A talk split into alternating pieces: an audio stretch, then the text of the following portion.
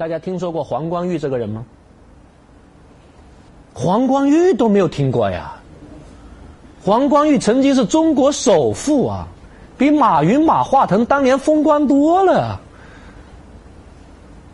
居然大家没有听过黄光裕啊！黄光裕会难过的，他还有几个月就要出来了啊啊！黄光裕是国美集团的老总，国美集团总听过吧？啊，黄光裕呢？我记得当年二零零五年底就抓了他，也是涉嫌什么罪呢？涉嫌贷款诈骗，但后来又把他放了，啊。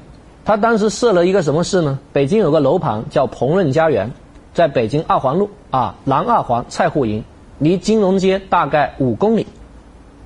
二零零四年开盘，四千块钱一平方米，卖不出去，黄光裕的资金链条断了。那个楼盘我也当年看过啊，我说这个破地方卖四千块钱，傻子才去买。现在发现最傻的是谁呢？啊，是我。啊，因为确实觉得太偏僻啊，离金融街有六公里，这没人去买的啊，这就不提了啊。所以后来黄光裕的资金链条断了，他怎么着呢？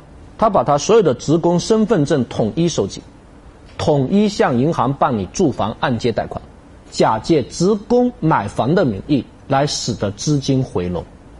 二零零四年，所以后来把他抓了，那抓了又放了。知道为什么放了吗？因为你能不能证明他主观上有非法占有的目的？你证明不了啊！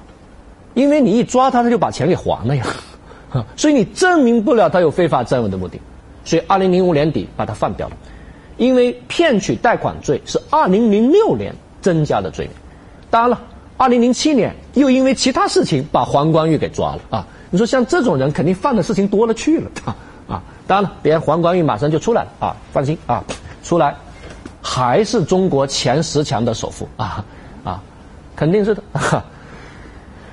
这个呢是骗取贷款罪。我刚才讲了那么多例子，我只想提醒同学们注意这一个考点：骗取贷款罪跟贷款诈骗罪两者最大的区别在哪？主观上有没有非法占有的目的？因为他们在客观上是完全。